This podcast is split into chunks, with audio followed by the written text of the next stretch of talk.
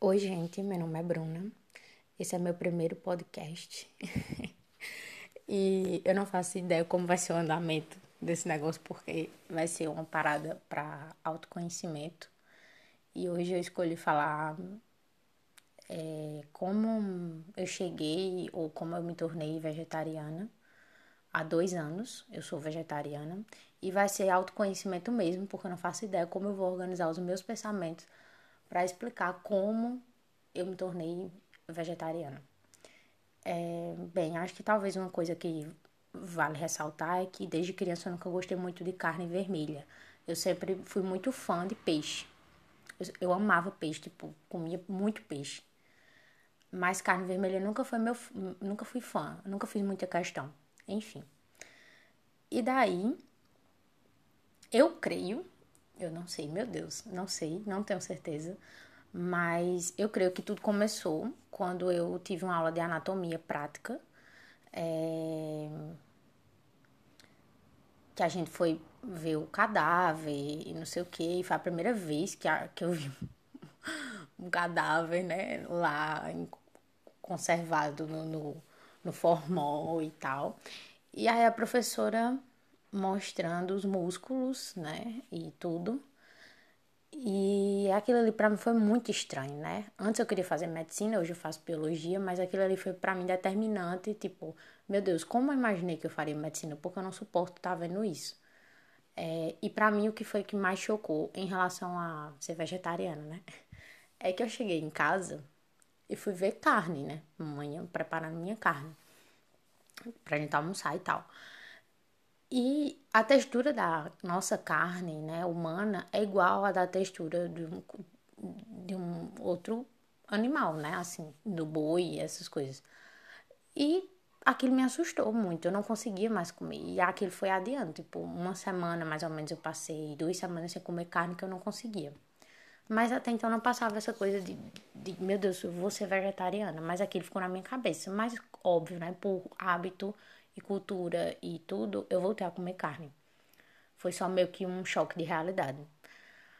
É, eu lembro também outro fato importante foi quando eu tive uma conversa com uma colega minha em uma viagem e que ela falou que a mãe dela, se eu não me engano, era vegetariana. Ela conseguiu ser vegetariana durante muitos anos mas que ela se permitia, vez ou outra, comer alguma coisa que ela queria, mas quando ela queria voltar a ser vegetariana, ela voltava e tal, e tudo aquilo me chamou muita atenção.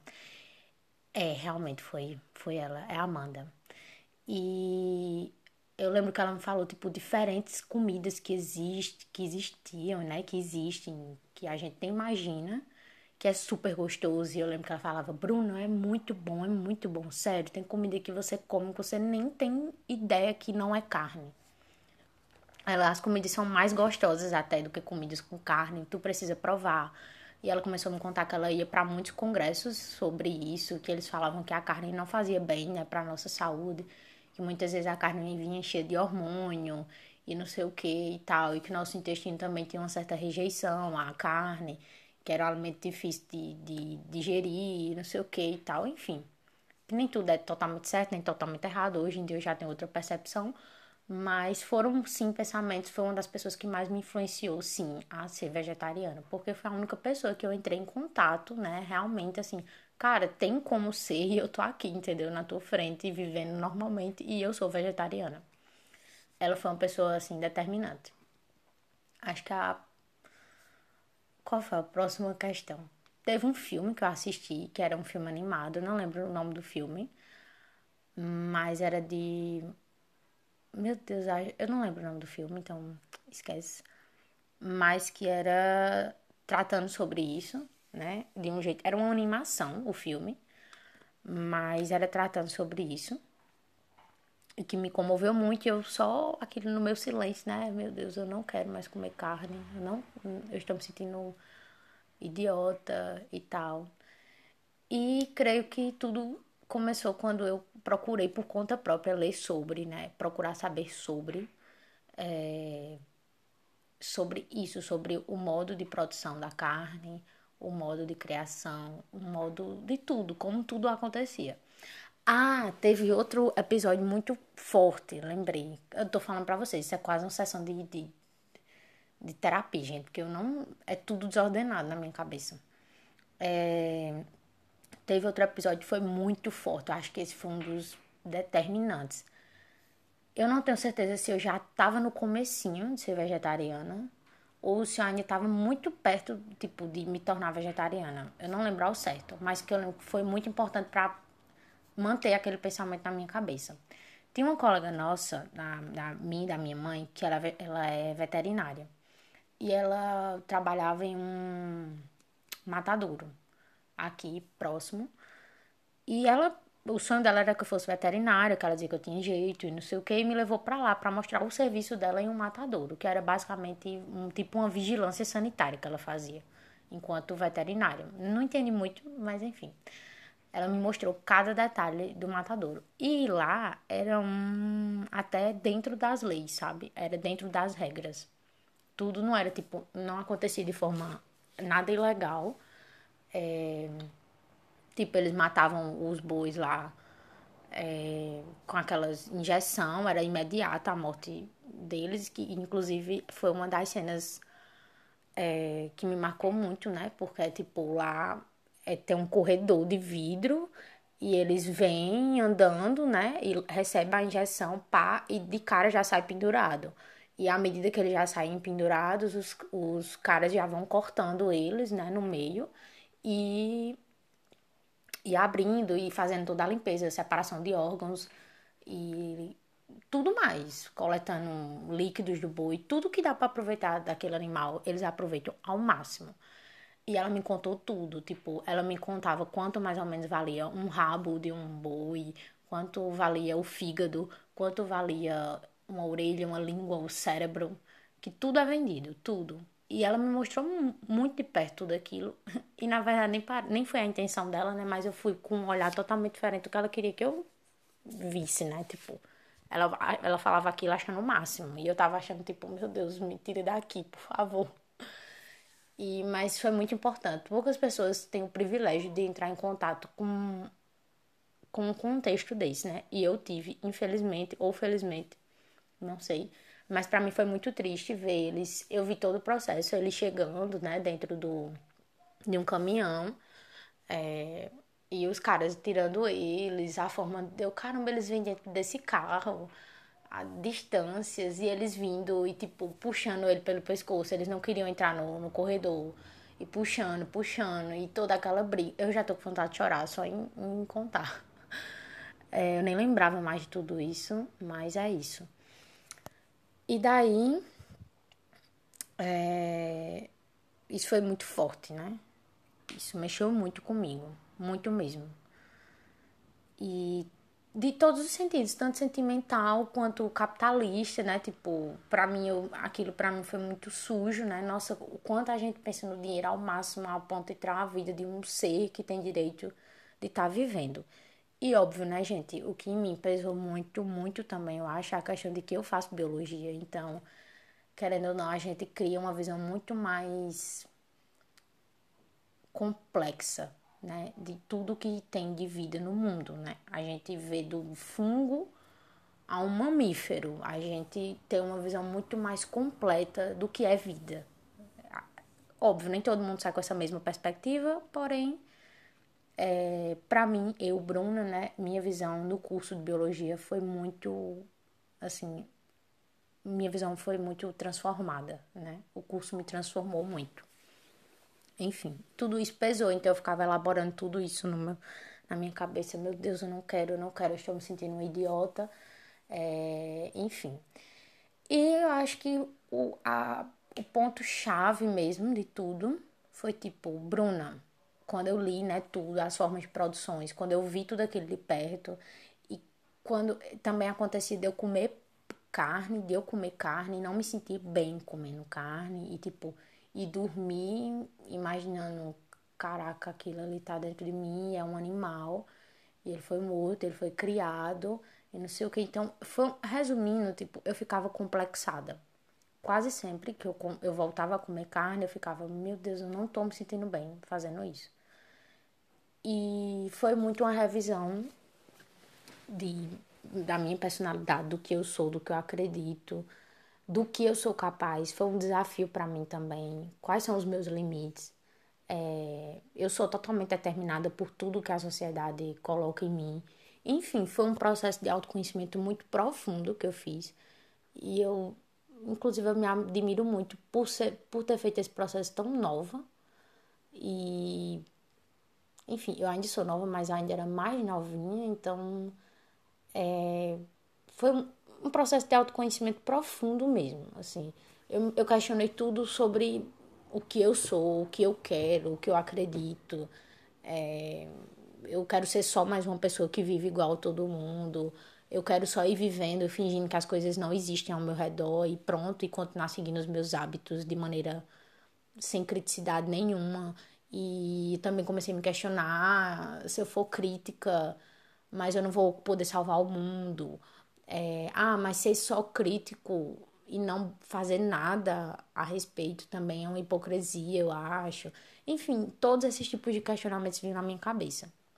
É... Também vinha, ah, então se eu não comer carne, mas eu vou, eu vou consumir leite. A produção do leite também é péssima. Os animais eles são sacrificados para a produção de leite, eles recebem hormônio direto e não sei o que, tá, tá, tá, tá, tá. Enfim, eu fui, eu ficava relativizando tudo. Se eu comer carne, ai, mas não. E se eu comer ovo? Ah, mas o ovo, por quê? Eu vou, por que eu vou comer ovo também? O ovo também não vai ser uma coisa errada? Então, tudo eu ia relativizando e me questionando e estudando. Foi um processo de estudo profundo também. Eu parei sentava mesmo para estudar e conhecer as coisas. Foi um processo muito pessoal mesmo. O que eu acredito que todo mundo tem que ter para poder chegar em alguma decisão da sua vida. Tem que ser um processo de autoconhecimento próprio e uma decisão totalmente sua, não influenciada por ninguém. Ou enfim. E daí eu decidi, ah, resumindo, né, depois de tudo isso, decidi que iria ser vegetariana. E decidi na vera, assim, eu sou meio doida, né? Eu cortei tudo, frango, ovo, passei um ano sem consumir ovo, faz um ano que eu mais ou não, faz menos de faz um ano que eu voltei a consumir ovo, mas eu passei o primeiro ano sendo vegetariana, eu não consumia nem ovo. Então, é, eu fui assim, tá, cortei de imediato, o que não é correto, né? Eu sou lascada, eu não tenho dinheiro pra nutricionista e não fui pra nutricionista, não fui pra nada. Como eu disse, minha parada foi muito pessoal e estudando muito pessoalmente. Tipo, parei para estudar a quantidade de caloria de alimentos, quantidade de proteínas que a maioria dos alimentos tinham. Foi um processo muito pessoal para começar a ter noção do que eu precisava consumir, do, do que eu precisava minimamente manter né, na minha alimentação para não ter algum prejuízo, digamos assim. E porque tem essa pressão da sociedade, né? Ah, mas você vai ficar fraca, ai, não, mas carne, quem não come carne é fraco, desmaia e não sei o quê pelo menos aqui na Paraíba eu vejo muito isso, né? O povo acha que não come carne, mesmo que não é gente, quase, porque é impossível você comer e não ter uma carne no seu prato, tipo isso. É, isso é muito do Brasil, eu acho, na verdade, né? Cultural demais. É... E eu passei por esse processo de corte geral. De cara eu perdi muito peso, porque eu já sou magra. Então, eu mantive minha alimentação normalmente, mas como você coisas que tem muito carboidrato, né? Creio, eu não sei se eu tô falando nada de errado, mas coisas que tem massa, né, geralmente, tipo coxinha, pastel, etc, etc, etc, nada disso eu tava comendo, que era o que geralmente mantinha meu peso, né, digamos assim. Eu não ficava tão magra porque eu me permitia comer essas coisas. Só que como eu cortei até o queijo, né? Eu cortei tudo, gente. Eu nem bolo, eu tava comendo nada que tinha leite. Foi uma coisa assim muito radical mesmo, mesmo, mesmo. Eu cortei tudo, porque eu me sentia mais hipócrita, tipo, ah, não, não tô comendo carne, mas eu tô consumindo leite. A produção do leite também é super errada. Então, enfim, aí foi. Eu fui entrando nesse dilema. Vale ressaltar que muitas coisas eu mudei atualmente. tá? A mesma Bruna que começou a ser vegetariana não é a mesma Bruna de agora. Enfim. E eu perdi peso, sim. Eu fiquei muito magra e comecei a perceber isso, né? Mas comecei a, tipo, voltei a. Quando eu percebi que eu tava perdendo muito peso, aí eu voltei a comer bolo, aí eu voltei a comer um pouquinho dessas coisas. E comecei a, colocar o queijo de volta na minha alimentação. Porque não dava, tipo, tinha tipo pizza, nada, nada, nada eu comia. E aqui em Campina, né, onde eu moro, não tem é, não tinha, são poucos os locais que tem coisa vegetariana e quase sempre são um pouquinho mais caras. Enfim. É, eu quero mais, o que eu posso mais falar? E daí, com o tempo, é, tá, acho que eu vou fazer um, um, um, um resumo, digamos. Coisas que eu tive que aprender sendo vegetariana e coisas que eu aprendi sendo vegetariana. Bem, quando eu comecei a ser, eu estava na graduação, né? Ainda estou, mas era no, no pico do curso, assim, que eu estava com cadeiras difíceis, uma rotina louca. E eu almoçava na faculdade. Quem fazia o meu almoço era eu e minha mãe. Eu levava marmita para a universidade para comer na universidade, o que já tornava tudo um pouco mais complicado, porque tinha aquela coisa de preparar comida. Eu não tenho ninguém para preparar comida para mim, enfim. Só minha mãe, né? Graças a Deus. Mas eu aprendi a fazer. Assim, o que eu tô falando da faculdade é que na faculdade eu sentia muita fome. Muita fome. Você, quando dava assim, meio dia, eu já tava morrendo de fome e precisava me manter, tipo, até de noite. Então eu tinha que ter uma alimentação ok. E daí eu comecei a aprender a botar frutas na minha bolsa, né? A organizar mesmo minha alimentação planejada para o dia, o que era uma coisa bem cansativa porque eu tinha que. Além de chegar super cansada, nessa época eu fazia. Eu lembro, não tenho certeza, meu Deus, mas eu fazia. Eu acho que eu fazia teatro junto. E eu chegava tipo 10 horas da noite em casa. Eu saía 7 horas da manhã e chegava 10 horas da noite em casa. Chegava 10 horas da noite em casa, tinha que lavar minha marmita, montar ela de novo e reorganizar tudo de novo e planejar meu dia inteiro. Não tinha tempo para ficar de bobeira em casa. Era chegar em casa, organizava já para outro dia. E daí a estratégia que eu encontrei né, para substituir a carne foi um hambúrguer que eu aprendi a fazer de soja. Ah, e nessa época eu consumi muita soja, muita soja. E aí começou a Bruna que aprendeu a muita, muitas coisas.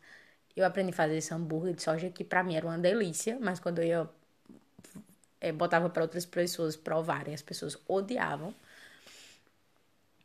É, aprendi a fazer isso, isso era para mim super gostoso e super substituía, mas não sei para as outras pessoas, mas para mim foi bem legal. Como eu disse, eu não dava comendo nem ovo nessa época, então foi uma maneira de ingerir proteína, né? Que soja tem muita proteína. E comer muita fruta e tudo isso. Aí começou a outra problemática. Quando eu fui ler muito sobre a soja, a soja também faz mal pra caramba. A produção também da soja é, tem um impacto péssimo, né, para o meio ambiente. É, e eu fiz, pô, pois ferrou. Não vou comer mais soja de jeito nenhum. Também ferrou. Agora é isso aí. Se der chilique deu, não como, não come e acabou.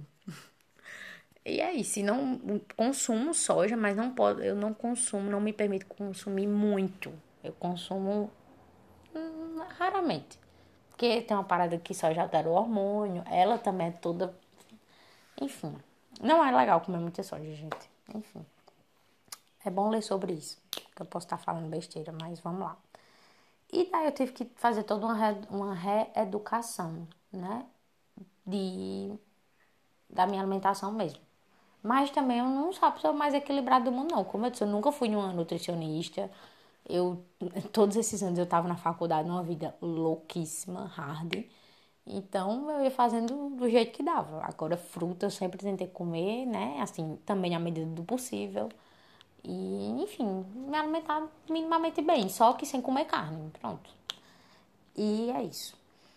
O que mais? Gente, outra coisa que eu tive que, assim, para mim foi muito importante ser vegetariana, que me serviu para a vida inteira, né? Que serve é que eu aprendi a olhar para tudo o que eu consumo. Tudo, tudo, tudo, tudo. Sabe? Eu olho hoje em dia para água mineral que eu tô bebendo. Caraca, velho, de onde será que eles tiram essa água, velho? Como é que eles acham essa água? Né? Que, que eu comecei a, eu começo a viajar em tudo, em todo, todo tipo de produção, tipo. É, eu tô sentada num banco da universidade, esse banco é de madeira. Eu, caramba, onde será que eles arrumaram essa madeira? Como será que essa madeira foi produzida? Sério, é real. Eu fico viajando em tudo agora, em todos os tipos de, de produção. Acho que eu não consigo alcançar tudo, né? Mas me questionar sobre tudo, completamente tudo, mas tipo, vez ou outra eu me pego questionando várias coisas que eu consumo.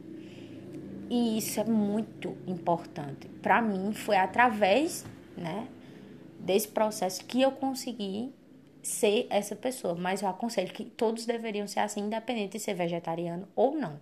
Mas no meu caso, eu, Bruna, eu consegui ser essa pessoa através desse, desse modo de vida, né? Desse tipo de alimentação. É porque você realmente começa a olhar para comidas que você não olhava antes, entendeu? Tipo, quando eu comecei a ser vegetariana, tinha comidas que eu olhava, que eu botava na boca, eu esquecia que tinha carne no início.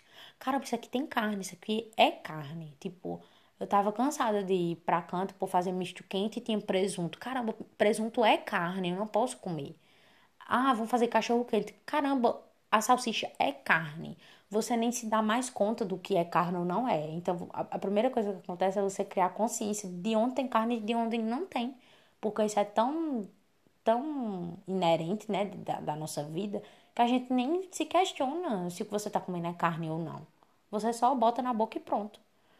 Então, isso foi uma das coisas. Consciência de consumo é uma coisa que fica forte quase sempre em quem é vegetariano, creio eu. E que eu levo pra minha vida em tudo, assim, em tudo mesmo.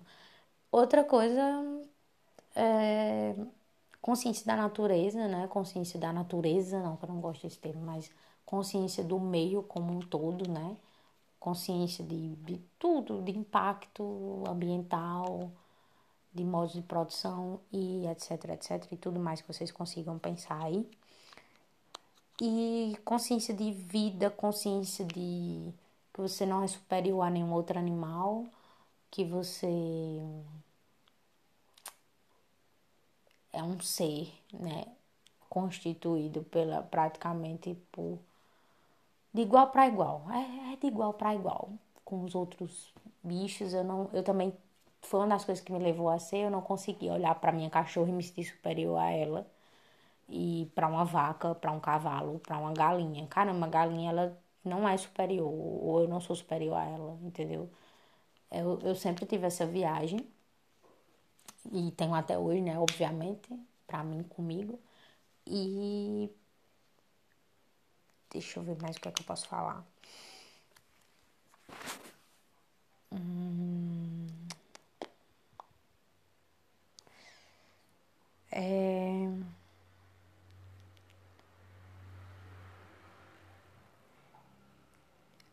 questão da, da consciência de consumo. É, você cria uma consciência também sobre o seu próprio corpo, né? Mais assim, sobre a sua própria alimentação. O que é que você ingere? Como é que um alimento ele afeta ou não o seu corpo? É, como é que o seu corpo ele é constituído? Né? Você cria mais essa consciência de proteínas, de vitaminas, de aminoácidos, de carboidrato, de lipídios, é, você começa, se você for esse tipo de pessoa, né? Se você se interessa, você é uma oportunidade sim de você ter um autoconhecimento mais profundo, fisiológico mesmo. Não só psicológico, mas fisiológico também. E uma coisa legal é que as pessoas têm costume dizer que ser vegetariano é coisa para rico, mas gente, a feira da minha mãe diminuiu em cerca de uns 200 reais é, depois que eu parei de consumir carne.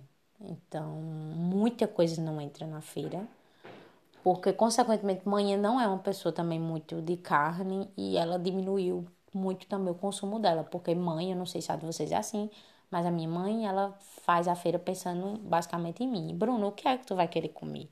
Bruna, e tu? O que é que tu vai comer? O que é que tu vai querer comer nos almoços? O que é que tu vai não sei o quê? Então, basicamente, mãe faz a feira muito pensando principalmente em mim. E eu dizia, não, carne eu não quero, carne eu não quero, não vai carne, não quero carne, não quero quitute, não quero salsicha mais, que eu consumia muita salsicha, muita. Eu não quero mais peixe, eu não quero mais ovo, eu não quero mais isso. Hoje eu consumo ovo e queijo, tá, gente? E leite. E eu vou falar sobre isso porque. Mas enfim, a, a feira da minha mãe diminuiu muito o preço, porque, gente, carne é muito caro. Muito caro. E ainda quase sempre faz mais mal para a saúde do que bem. Com o estilo de produção de hoje, infelizmente, é muito caro carne. Vocês que comem carne, vocês sabem disso. Né? Eu também sei porque minha mãe ainda compra frango, enfim, para ela, mas é isso. E porque eu ainda continuo comendo, eu voltei a consumir leite, ovo e derivados, digamos assim. Que eu não, como eu falei, eu não sou a mesma Bruna que foi. Oi, gente, é, eu tô aqui pensando. Caraca, eu sou fã de Beyoncé, né? como eu sempre digo, eu falo Beyoncé, eu não falo de outro jeito. Cada um fala daí do jeito que quiser.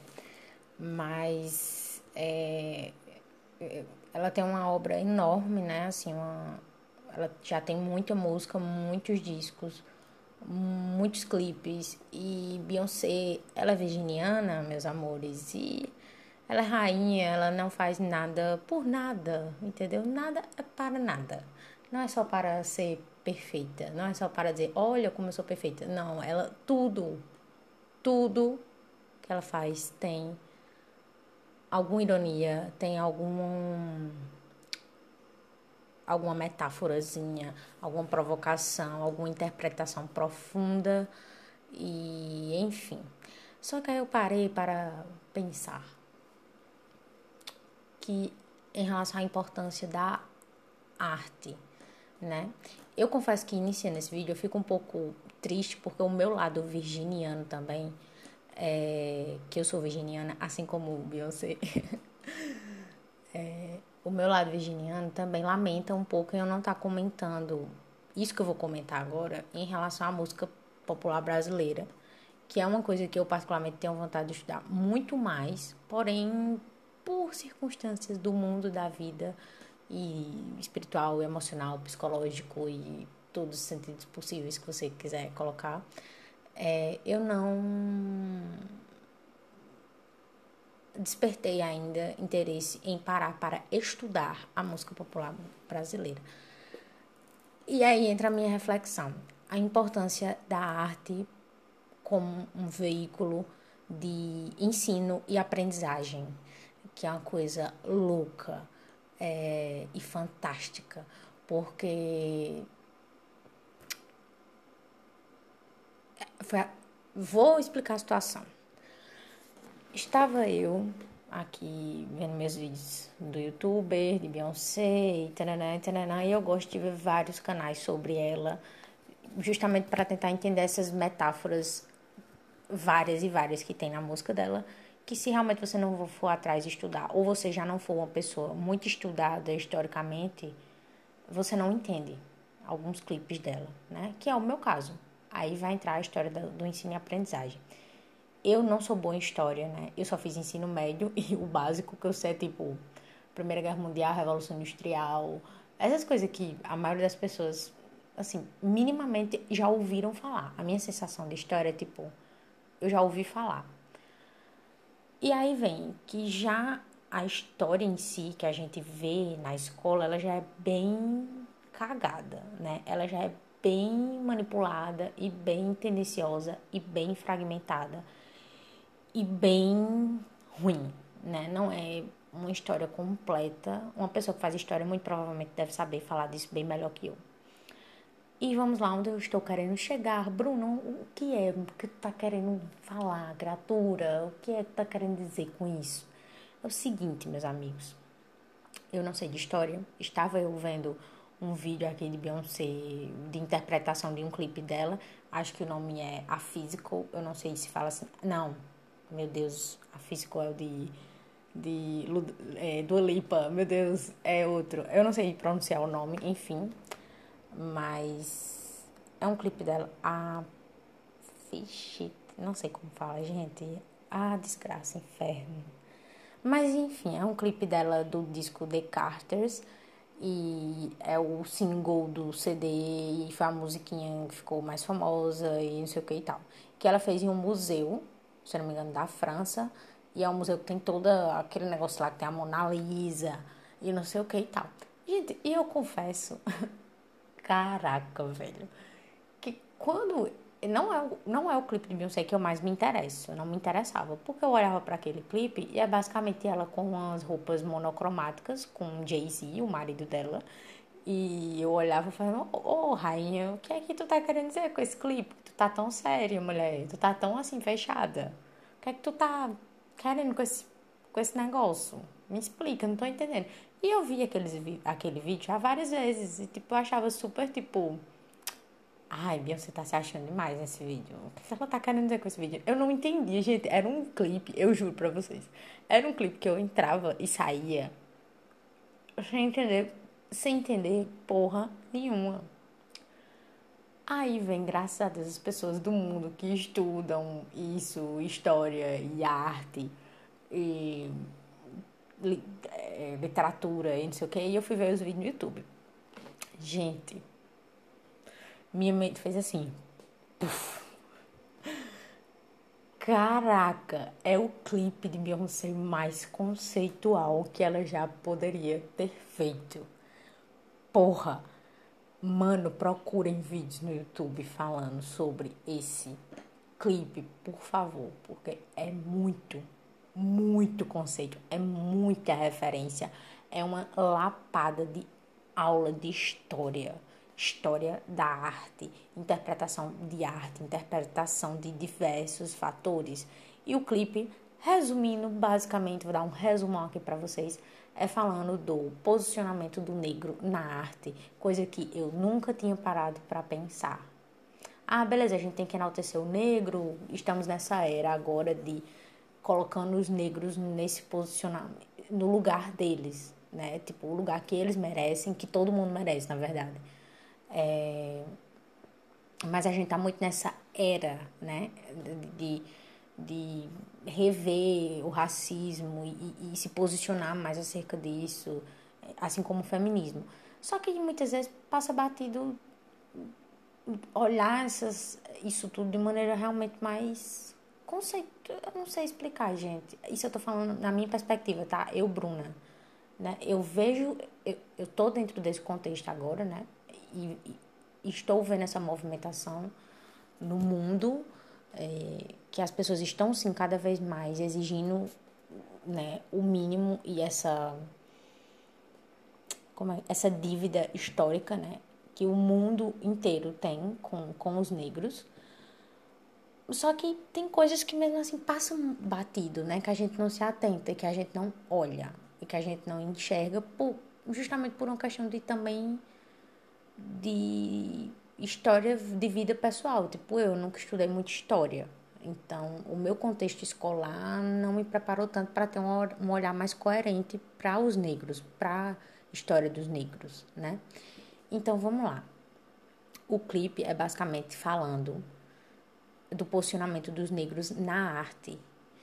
E ela, o clipe inicia, né, com mais ou menos eles focando no, no quadro de Mona Lisa e na frente tá ela e Jay-Z parado bem sério, que é quando eu falei que ela tá bem séria e tal, bem irônica, assim, um olhar que só ela sabe fazer.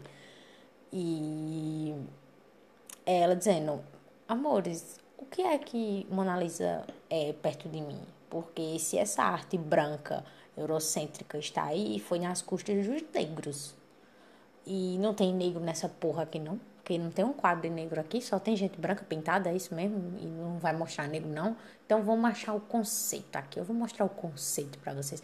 Vocês não estão vendo os negros nesses quadros, mas eu vou mostrar para vocês, meu amor, porque não está explícito, mas ele está na história, ele está no contexto. Se essa bagaça desse quadro tá aí, porque tem toda uma história por trás, tem, tem muita opressão, exclusão e tudo vocês imaginário, escravi, escravidão e tudo. Gente, eu tô em choque. Eu tô no chão com esse clipe, com a interpretação desse clipe. Sério, sério, gente. Tudo pra mim. Tudo pra mim. Beyoncé conta comigo pra tudo, cara. Tudo, tudo pra mim. Ai, tô realizada. Tô realizada, cara, com esse vídeo. Porra. E, meus amigos, tem, tem vários e vários clipes. Ou quadros, né? Que se você quiser interpretar, você interpreta lá. Tem vídeo no YouTube explicando. Talvez eu possa fazer um áudio depois falando isso, mas eu não me garanto tanto, justamente porque eu não sei tanto de história, nem história da arte e tudo isso. Mas, gente, eu quero voltar somente para terminar o, a gravação é, sobre esse tópico do ensino e aprendizagem, que é uma coisa que me interessa, né? Que o meu olhar ele sempre se volta um pouco para a educação, um pouco bastante. E a arte na educação, né? Porque essa arte dela, né? Me ensinou muita coisa. Foi um meio para, tipo, caraca, eu gosto muito de Beyoncé.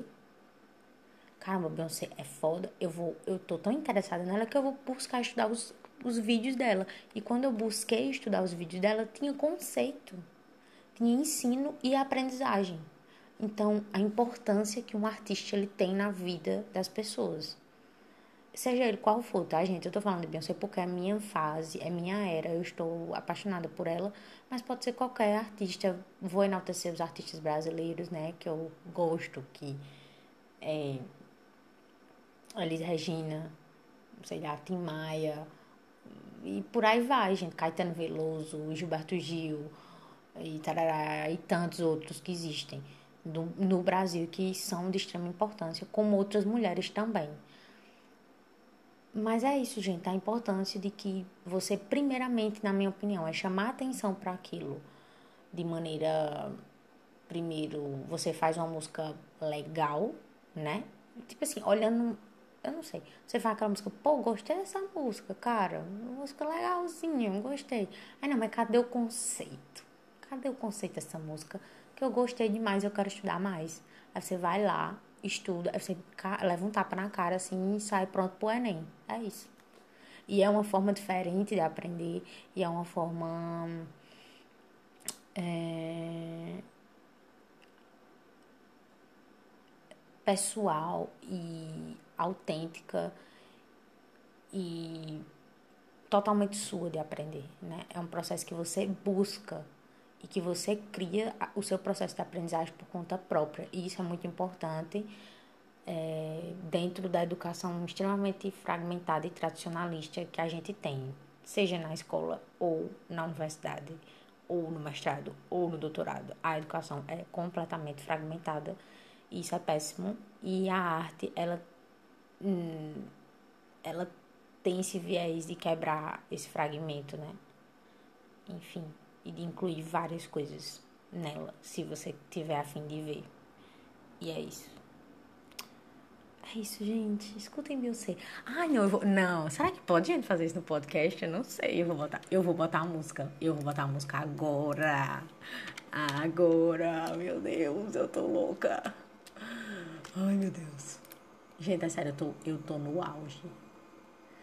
Eu tô aqui, meu Deus, Bruno, como você ficava chamando a rainha de séria. Ela, é, óbvio, é óbvio que ela tá séria. Ela entrou no museu e ela só viu branco nos quadros. É óbvio que ela entrou naquele museu. Ela fez que porra é essa, Brasil? Aí no final do clipe, gente, ela bota um quadro que é uma mulher negra. É enaltecendo né, o poder da mulher, o lugar da mulher, né, e da mulher negra, é, mudando os padrões de beleza, tá? Os padrões de beleza, porque ela, ela é uma negra que tá, tipo, vocês têm que ver, gente, vocês têm que ver o vídeo, que ela tá, tipo, assim, super deslumbrante, com, com um negócio assim na cabeça, bem Beyoncé mesmo, sabe? Acho que Beyoncé olha pra aquele quadro, ela quer ser aquela mulher do quadro. E ela, a partir daquilo, ela quer que as mulheres negras se inspirem nela também, em ser negras e tal. E, gente, ai, gente, que lindo. Oh, minha virginiana preferida, cara. Tudo pra mim, poxa. Vamos lá, cadê? Pra ainda que vai passar. E toda semana uma seleção de ofertas especiais pra você. Propaganda, tá, gente? Não vou pular não, que eu não gosto de editar nada, não. Não. Ai, meu Deus, peraí. Ah. Ai, meu Deus. Meu Deus. Olha aqui. Olha aqui o conceito. Olha esse conceito. Meus amigos. Mas aqui é o áudio, né? Então, é só botar um pouquinho. Olha, começa com um anjo, um anjo negro de asas brancas. Tá ok, pessoal? Arte eurocêntrica. Que tudo que é bonito é branco. Olha isso. Não, gente. Eu sei. Poxa, cara.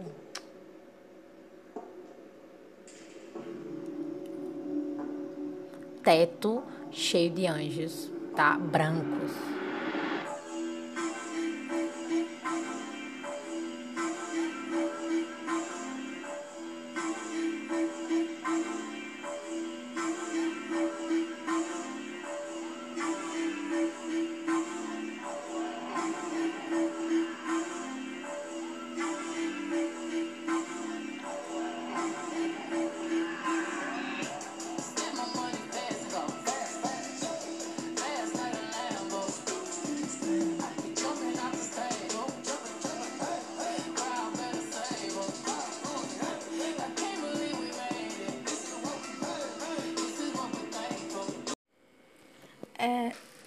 Oi, gente, como vocês estão? É, eu tava aqui pensando e eu vou falar sobre isso que eu tô querendo falar, que é sobre bloquear as pessoas, seja em qualquer rede social, WhatsApp, Instagram e etc. Bem, eu não sei, vocês acham isso normal? Vocês acham isso chato? Vocês acham isso estranho, desnecessário, imaturo ou sei lá o que? Eu, particularmente, não acho. Dependendo da situação, claro, de cada circunstância. Mas eu não acho. O que vocês acham? Porque, gente, tem hora que você precisa mostrar que você não é obrigado a aturar aquilo. E tudo bem. E tudo bem não aturar, e tudo bem achar chato, tudo bem querer se privar daquilo de alguma forma, ou até querer dizer algo com aquilo. Tipo, ó, você fez isso comigo aqui, eu vou bloquear você porque eu não gostei, e, tipo, foda-se. Eu não sei o que vocês pensam disso, mas eu agora com os meus 21 anos, em março de 2020, eu acho isso algo que não demonstra imaturidade, nem sempre demonstra uma coisa de maturidade. E também, qual é o problema em ser imaturo? Qual o problema de ter reações desse tipo para algumas circunstâncias? Eu não sei.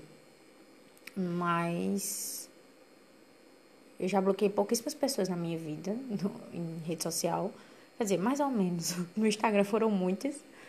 Mas eu acho importante filtrar o que a gente quer que fique atingindo a gente. E também é legal se expressar também, né? Porque às vezes palavras já não cabem mais você ficar justificando por que você tá com raiva daquela pessoa ou porque aquilo não tá fazendo bem para você. E também vem aquela questão, qual a necessidade de de você parecer ser super mente aberta e livre e maduro e aí eu não vou bloquear você. Não tem necessidade, né? Tem hora que dá raiva mesmo, que a pessoa quer bloquear mesmo, tudo bem. Esses sentimentos são, fazem parte da nossa essência. Porque uma pessoa que você gosta muito, uma pessoa que não faz mal para você, você não sente vontade de fazer isso. Por quê? Porque é um sentimento bacana. Agora, se você sente vontade de fazer isso, que alguma merda você sentiu, né? E tudo bem, né? A gente não tem que ser maduro o tempo todo, ou, ou forte o tempo todo, ou, coerente o tempo todo. Tô cansada, vai desse negócio coerente o tempo todo. Isso é tão cansativo, principalmente pra mim que é virginiana, que tudo eu tenho que ser super coerente o tempo todo. Ah, vai lá casa da cachorra, vai. Enfim, é isso. Acho que é isso. É porque eu tava vendo um vídeo de, de Jujut agora. Não sei se vocês conhecem. Mas ela tava falando exatamente isso, que nós meninas, principalmente, somos criadas para ser gentil e legal e aturar tudo o tempo todo e não ser agressiva quase nunca. E de fato, gente, é muito real isso. Qualquer atitude grosseira que a gente toma, a gente é vista como histérica, como louca, como surtada, como descontrolada, como imatura. E não é isso, é porque as pessoas fazem merda com a gente. Eu não sinto vontade de bloquear amigos meus que me fazem bem. Pessoas que se importam comigo, pessoas que querem o meu bem. Eu não faço. E aí? É um direito de todo mundo. A gente tem muita essa pressão hoje em dia de que a gente não pode bloquear ninguém. Eu, hein? Eu bloqueio mesmo. Se você não gostar, tô nem aí não. Bloqueei. Agora é uma coisa também que vem aquela questão da dualidade, né? Que é tudo ou é totalmente bom ou é totalmente ruim. Não, mas eu tô falando de casos extremos mesmo. Mas eu acho também que na vida tem pessoas, cara, que você olha assim e fala, mano, essa pessoa não vai mudar em nada na minha vida, porque eu estou mantendo ela no meu ciclo de redes sociais. Tipo, pra que? Qual é a necessidade de manter essa pessoa aqui? Ou qual é a necessidade de. Sei lá. Aí você vai lá e, mano, essa pessoa tá sacurinha na minha vida, eu vou bloquear ela. Tchau. É isso, gente. Tchau. São meus devaneios. Oi, gente. É... Eu vim falar algumas coisas que eu tava pensando ultimamente que tem um pouco a ver, um pouco bastante a ver com o que a gente tá passando agora com a pandemia, né, do, do corona. Mas também já tem a ver com algumas coisas que eu vinha estudando e que eu já gostava muito. E que agora é só um, um contexto talvez mais forte e mais impactante, talvez mais, mais forte mesmo para se falar. Talvez seja um exemplo mais forte, eu diria. É que ah, existem algumas lentes é, ambientais, né, que acabam um, coordenando a nossa visão. De maneira mais específica, o nosso olhar para o meio ambiente, ele é basicamente quase sempre direcionado em duas grandes vertentes, que é a vertente naturalista e a vertente socioambiental. Bem, é, Antes de falar sobre elas duas, eu queria dizer que o que tem a ver com tudo isso que eu estou falando é que esse contexto ele veio para nos lembrar que a gente está em constante interação com o meio ambiente. E a gente, infelizmente, é criado desde criança é, com uma visão bem é, ingênua de que nós não estamos em interação com o meio ambiente e isso acontece até vai ficando na nossa cabeça até de forma inconsciente mesmo, né? Que a gente nos nossos hábitos, nos nossos costumes, na nossa cultura, na, em tudo que a gente faz, a gente reafirma constantemente que nós não estamos em contato com a natureza e que ela é algo à parte, né? Que ela é algo separado nosso e que nós estudamos ela, nós entendemos ela para dominar ela e para conter, né? Por isso que é ingênua, porque a natureza a gente não contém ela e a gente não domina ela, né? Em partes, enfim. É... Então é isso, a gente é criado culturalmente para afirmar isso na nossa cabeça, de que a natureza ela está à parte, que ela é bonita, que ela é bela que ela é perfeita e plena e pacífica e equilibrada por conta própria, né? Geralmente coisas que reafirmam essa visão é tipo o Globo Repórter, documentários que só tratam de coisas bem bonitas da natureza e enfim. É, aulas de campo, né? Que você vai e o aluno ele entende que natureza é aquilo, que meio ambiente é aquilo. Enfim. E essa visão é bem difícil de construir na nossa cabeça, porque de fato ela vai ficando, por mais que você estude, você se informe, é bem difícil tirar isso da sua cabeça. A natureza, no fundo, a gente sempre quer que ela esteja um pouco distante, não muito perto. Só quando a gente quiser, meio que isso. Só que nós fazemos parte, parte da natureza. E nós somos a própria natureza. Ela não é uma coisa à parte. Nós somos a própria natureza. Nós somos um ecossistema inteiro. Dentro de nós tem vários organismos, vários micro-organismos, vários seres que convivem no nosso corpo de forma harmônica ou desarmônica. E nós não somos uma parte dela, nós somos a própria natureza. É, o que é uma visão bem difícil de ser desconstruída, demanda toda uma desconstrução de visão, e enfim. Essa visão que eu falei para vocês, que é a visão que separa a gente da natureza, é a visão naturalista que é a mais prevalente entre todos. Infelizmente, porque é ela que acaba nos levando a ter vários comportamentos e pensamentos, tudo, enfim. Acaba limitando muito nossa visão do que é meio ambiente e do que de como a gente interage com o ambiente. É, a partir do momento que eu falo isso, vocês já devem direcionar muito, tipo, como eu me comporto com o meio ambiente você já deve relacionar coleta de lixo, lixo, coleta seletiva, não jogar lixo na rua, coisas do tipo. A visão naturalista ela também reafirma muito essa visão limitada de que nossa interação com a natureza é de preservar o meio ambiente, porque senão a gente vai se prejudicar. Então é uma visão também bem antropocêntrica.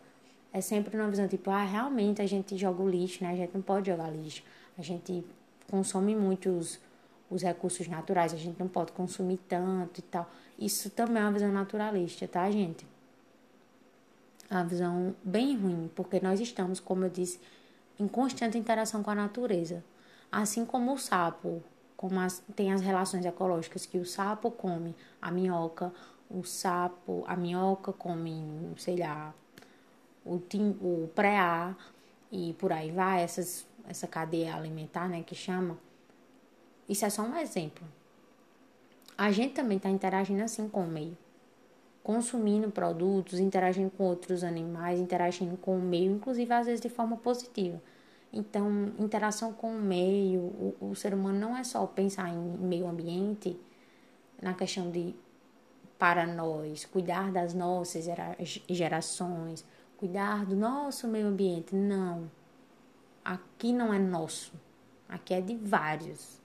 Então, enfim, acho que vocês entenderam mais ou menos onde eu tô querendo chegar, não sei. Essa é a visão naturalista. E existe a visão socioambiental, que é bem mais complexa e mais ampla do que essa. Bem, a própria palavra já dá, já dá algum sinal, né? Socioambiental. Envolve muita sociedade e todas as questões históricas e culturais que envolvem a nossa sociedade em si e nossa constante relação é, com o meio ambiente, podendo até usar o termo sociobiodiversidade, que nós também levamos diversidade à natureza. A nossa ação com a natureza ela não é só negativa, entende?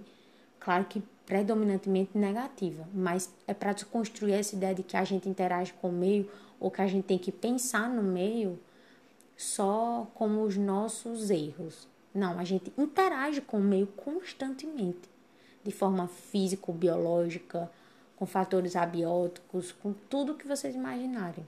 Então, a nossa interação não é só tipo se eu jogo ou não lixo na rua. A nossa interação ela está acontecendo. E por que eu tô falando tudo isso? É que esse vírus, né, ele assombrou todo mundo. É, e tá assombrando, né, porque ele tá matando milhões e milhões de pessoas. Bem, Imagina se isso fosse antigamente, que não tinha nenhuma medicina, não tinha nada avançado, quantas pessoas não estariam mortas? Será até que a humanidade seria extinguida? Eu não sei. Creio que não, mas quantas pessoas não estariam mortas? E isso se chama, de alguma forma, pode parecer um pouco radical, mas biologicamente isso é de alguma forma é, seleção natural, né? De alguma forma, porque nós estamos interagindo com o meio e o meio ele estabelece as condições. E o adaptado ele permanece, o não adaptado ele vai ser deletado por algum motivo. Bem, mas não é bem isso. Eu, eu acho que eu errei falando isso. Eu não sei, não tenho certeza. Mas o que eu quis dizer é que o, esse vírus ele veio para nos lembrar que nós estamos no meio da natureza, do ambiente, que nós fazemos parte, que nós somos as condições que ele quer sobreviver. O vírus ele precisa da gente para sobreviver, para ter o metabolismo. O vírus não tem metabolismo próprio. Isso é puramente uma interação ambiental com qualquer outro ser que a gente tem constantemente. Claro, é negativo para nossa espécie, é negativo, mas para outra espécie é positivo. Tá, pode parecer um pouco escroto estar falando tudo isso, porque eu sou humana, né? Óbvio. E, e a gente sabe da tristeza que esse vírus está causando, como vários outros já causaram, mas enfim, eu só quis trazer essa ideia do vírus para desconstruir um pouco a visão naturalista que a gente tem do que é meio ambiente. E eu acho que é isso. A gente não está à parte, a natureza ela não está à parte. Ela é, ela existe e nós fazemos parte dela e nós somos a própria natureza. Ela existe em nós, essa natureza. Eu não gosto nem desse termo natureza. Os seres, a vida, ela existe em nós como um todo e de diferentes formas.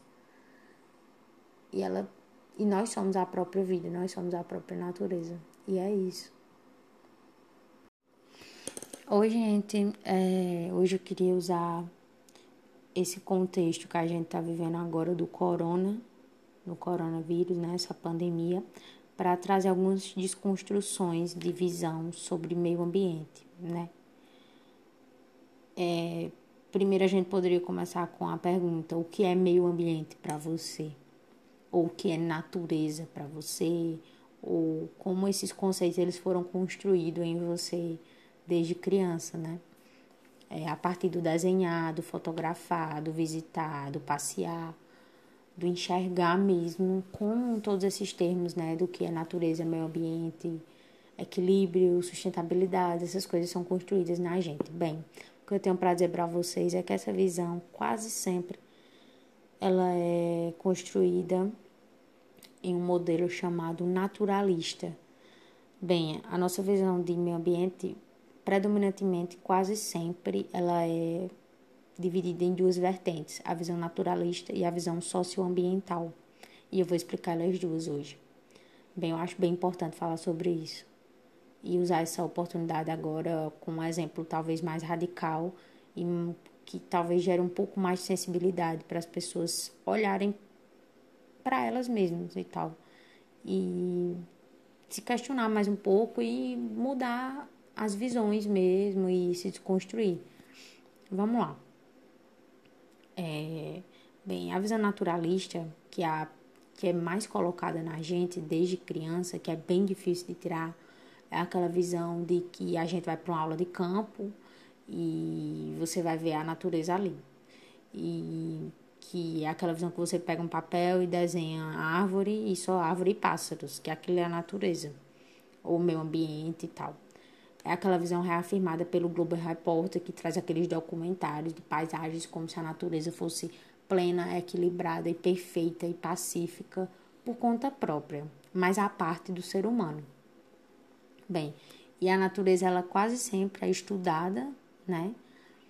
Que é o que a gente quase sempre faz, ela é estudada, entende, a gente entende ela com o intuito de dominá-la e usá-la, mas nunca de se incluir nela, mas sim dominá-la de maneira bem antropocêntrica. É, o homem acima da natureza, né? O que é bem ingênuo, que é exatamente o que eu queria falar sobre o vírus. Essa visão ela é bem reafirmada, é bem difícil de tirar ela da nossa cabeça, porque a gente cresce realmente com a sensação de que a natureza ela está à parte, longe, né? Que ela não chega até a parecer algo místico, né? Que ela não faz parte. Acho que é tipo uma sensação quando você vê uma cobra, ou uma aranha, ou um escorpião, ou seria aquele medo. Ai meu Deus, a natureza ela existe, né? A gente tem. Existe, é real, né? Eu não sei. Talvez a gente tenha esses, um pouco desse choque de realidade. Bem, essas percepções, elas são construídas, tá? Na gente. A gente, não, de certa forma, não tem que se culpar, porque elas são colocadas na nossa cabeça mesmo, tá?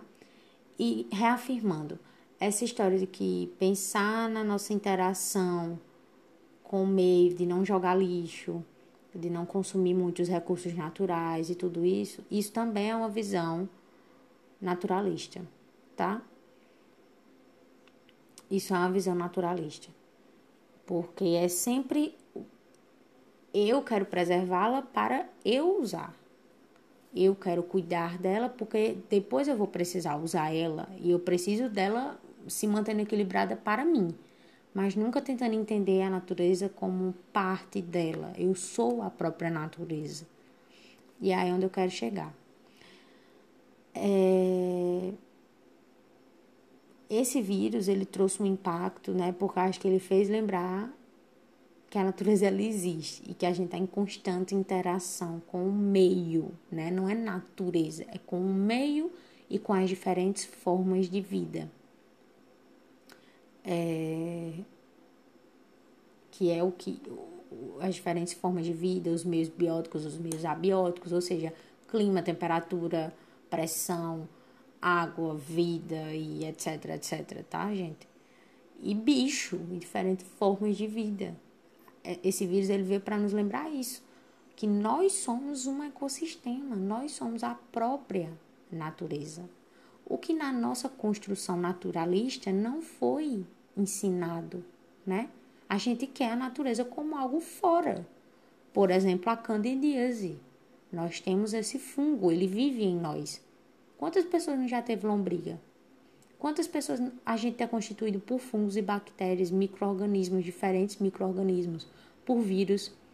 Quase todo mundo nasce tem herpes, mas ela só é ativada caso sua imunidade caia. Então, nós somos um ecossistema, tem vários seres interagindo com a gente. Óbvio, gente, não estou dizendo que ele, ele é bom, tá? Existem interações benéficas e não benéficas, ok. Harmônicas e não harmônicas, ok. Mas esse vídeo ele veio também para é, dar um up na nossa cabeça em relação a tudo que envolve o meio ambiente. Tudo, absolutamente tudo. Acordou para o nosso impacto e acordou para a nossa intensa imersão no meio. A gente cresce achando que a gente não faz parte do meio ou que a gente domina o meio. Esse vírus fugiu completamente do nosso controle. Imagina se isso tivesse acontecido há anos atrás. Quantas e quantas e quantas pessoas, mais do que já, já estão morrendo, não iriam morrer. Então, eu acho que esse vírus tem essa importância. É uma coisa que é minha, que eu estudo já há um tempinho que é um tema que eu gosto, eu acho que é importante trazer essa, essa visão, né? essa percepção diferente, um pouco esse up mesmo, assim, esse estalo de que, poxa, eu faço parte da natureza, eu sou a própria natureza, sabe? A visão naturalista, ela afirma muito que a gente não faz parte da natureza, que ela é um mundo que funciona à parte, separado do nosso. E não é, tá, gente? Isso é ingênuo. Não é assim. A gente é tão natureza quanto a Amazônia, tem um ecossistema aqui em mim. E organismos, bactérias que precisam de mim para sobreviver. E eu preciso deles também para ter um bom funcionamento. Então, tudo está interagindo constantemente, tá? E aí, só para terminar, eu vou falar do, do, do termo, o outro, que é o ideal, que é o que eu eu queria propor para vocês se desconstruírem, todos nós, né? E sempre martelar um pouquinho isso na cabeça e tentar rever a nossa lente e transformar a nossa lente de uma maneira mais sociocultural, socioambiental, tá, gente? Que é a mais ampla, a mais complexa, é aqui ver a natureza, o meio ambiente com uma lente é, o termo nem é natureza, tá, gente? É ambiente mesmo ver o ambiente de forma mais complexa, em, com todas as suas interações possíveis. Inclui a cultura, a própria cultura do homem como parte do meio, sabe? Os animais eles têm costumes, eles têm hábitos, eles têm formas de viver, como nós temos. Tudo isso são interações. Tudo isso é o meio ambiente. A gente não é uma coisa à parte da natureza. Desconstruir essa ideia de que você tem que não pode jogar lixo no chão só porque tarará, tarará, tarará. Não. Pensar nas próximas gerações. Não, é pensar na natureza que ela tem o direito de viver também por conta própria, que os outros seres têm direito de viver, de ter qualidade de vida assim como você, né? Que a gente não tem que entender ela só para dominar ela e para se proteger, né? A gente tem que entender ela para viver de forma harmônica nesse meio. E desconstruir também a, a ideia de que a gente, nossa interação com a natureza é só negativa não, nós geramos também biodiversidade para a natureza, muitas vezes de forma positiva. Óbvio, claro, evidente, quase sempre de maneira negativa. Mas a, a visão socioambiental, ela tenta desconstruir isso também, que muitas vezes nossa interação ela pode sim ser positiva, se a gente agir de maneira inteligente. E é isso, é, é isso que eu queria trazer. A visão socioambiental, ela inclui a cultura, os hábitos, a história, os modos de produção, os modos de consumo e tudo, tudo que inclui a natureza. Não, não, não reafirma aquela natureza que funciona por conta própria e que é intocável, que mesmo que se a gente cagar, mijar no mar, jogar lixo e não sei o que, uma hora tudo vai voltar a um equilíbrio perfeito. Não, não necessariamente. Não necessariamente. A natureza ela funciona, ela tem o ela tem o guia dela e é isso, mas não por conta só própria, como se ela fosse um ser místico e pleno e perfeito. Não. Nossa interação com ela é constante e ampla e envolve questões políticas, sociais e culturais, tá? Não é, a gente não tem que tratar o indivíduo por conta própria responsável, como se aquele tipo de educação que você vai educa uma pessoa e só chegando lá e educando, ela vai mudar todos os hábitos dela. Sabe? Tipo, a naturalista, a visão naturalista, ela afirma esse negócio também. De que você, ah, não, os seres são mal educados. Eu vou educar eles, eu vou dizer, não jogue o plástico em tal cor, jogue o alumínio em tal cor e dessa forma ele vai ser completamente educado. Não. Porque o indivíduo não vai entender a forma complexa da natureza ele não vai entender as questões culturais e políticas que regem ele, as questões econômicas que regem todos os comportamentos dele. Enfim, a parada é ver o mundo mais de maneira complexa. Eu depois queria fazer um vídeo sobre isso. Eu não sei. É muita coisa que veio na minha cabeça. Eu precisava organizar. Mas é isso, gente. Se cuidem. Se eu morrer, pelo menos tem esse áudio e vocês vão ter que usar ele para alguma coisa. Fazia tempo que eu tinha chorado por uma sensação de vitória ou por uma sensação de alegria e emoção e vitória. Não, não fazia tempo que eu tinha chorado. Na verdade, ultimamente eu vinha chorando muito. Mas hoje eu tô muito emocionada.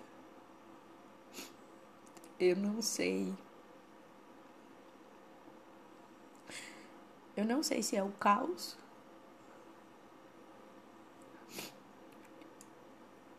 Que tá me deixando um pouco mais sensível. Ou se é a minha própria história.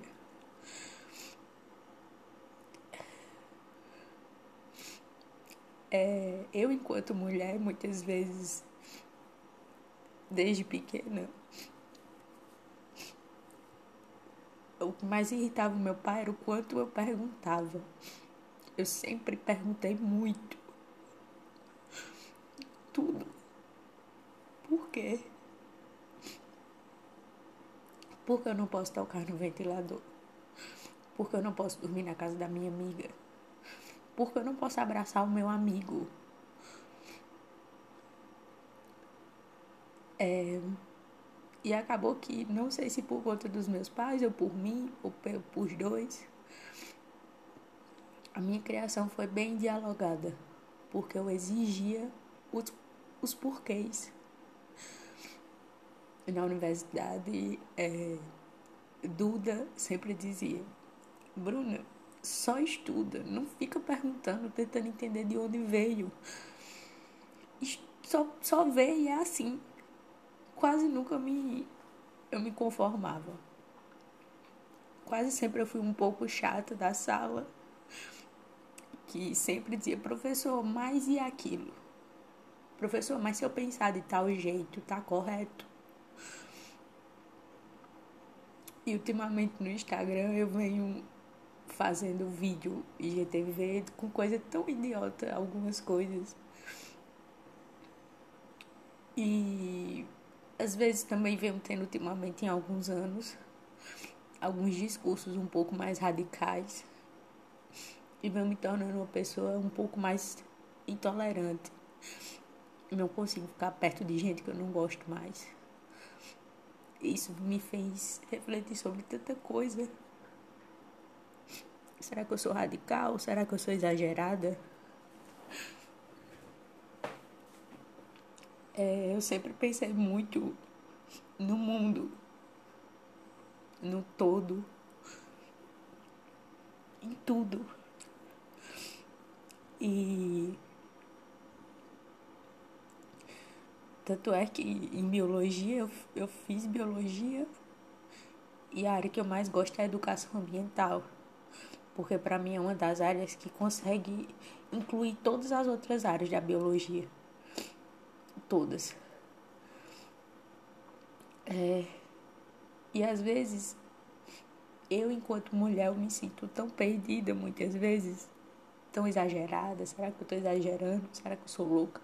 Será que eu penso demais? Será que eu sou muito radical? Será que eu falei alguma coisa que eu não deveria? Será que eu tomei uma postura que eu não deveria ter tomado? Será que eu sou sensível demais, frágil demais? reflexiva demais, aberta demais, sincera demais, verdadeira demais, falo tudo da minha vida demais. Será? Não sei. Mas por que eu tô tão emocionada? É que nas últimas semanas eu vim muito, muito, muito ansiosa, muita ansiedade. Eu sofro de ansiedade desde pequena. E nada ultimamente estava fazendo muito sentido.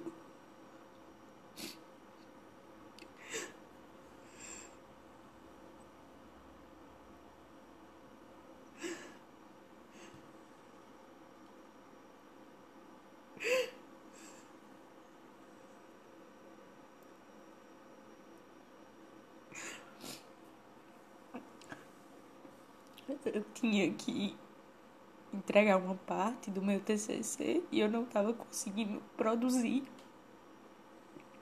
Simplesmente não conseguia me concentrar. E eu sempre fui muito produtiva, justamente porque eu sou ansiosa. Então tudo tem que estar tá sempre na ordem. Aí eu não estava conseguindo me concentrar. Por quê? Porque o mundo está desmoronando, literalmente. Milhões de pessoas, milhares de pessoas morrendo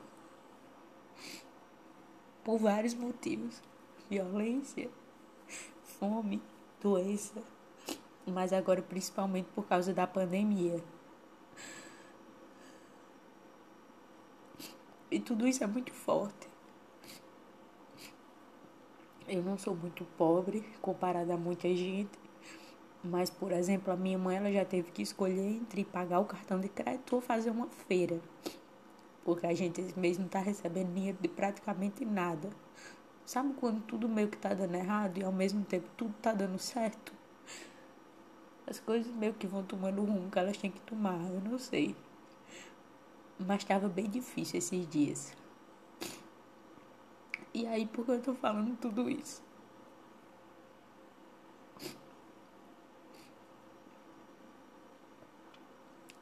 É muito louco como um gatilho, né? Existe o gatilho.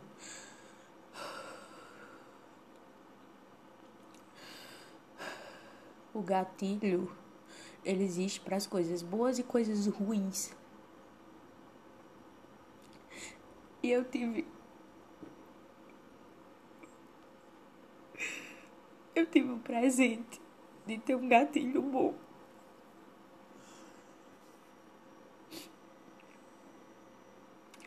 eu fui comer e botei um vídeo no YouTube de Jujute, né? O canal de Júlia. E. E é um vídeo meio que começa como não quer nada. E ele destruiu comigo, na verdade, ele me salvou. Esse vídeo me salvou. Ele me lembrou que eu sou e ele lembrou que eu não estou sozinha.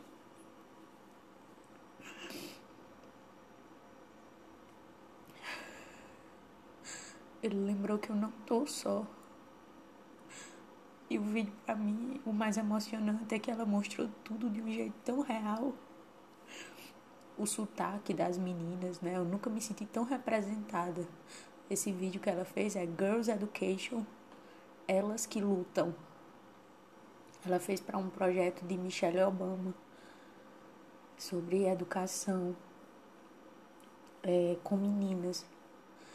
E ela veio para a região Nordeste, né? As meninas têm um sotaque nordestino e é tão bonito.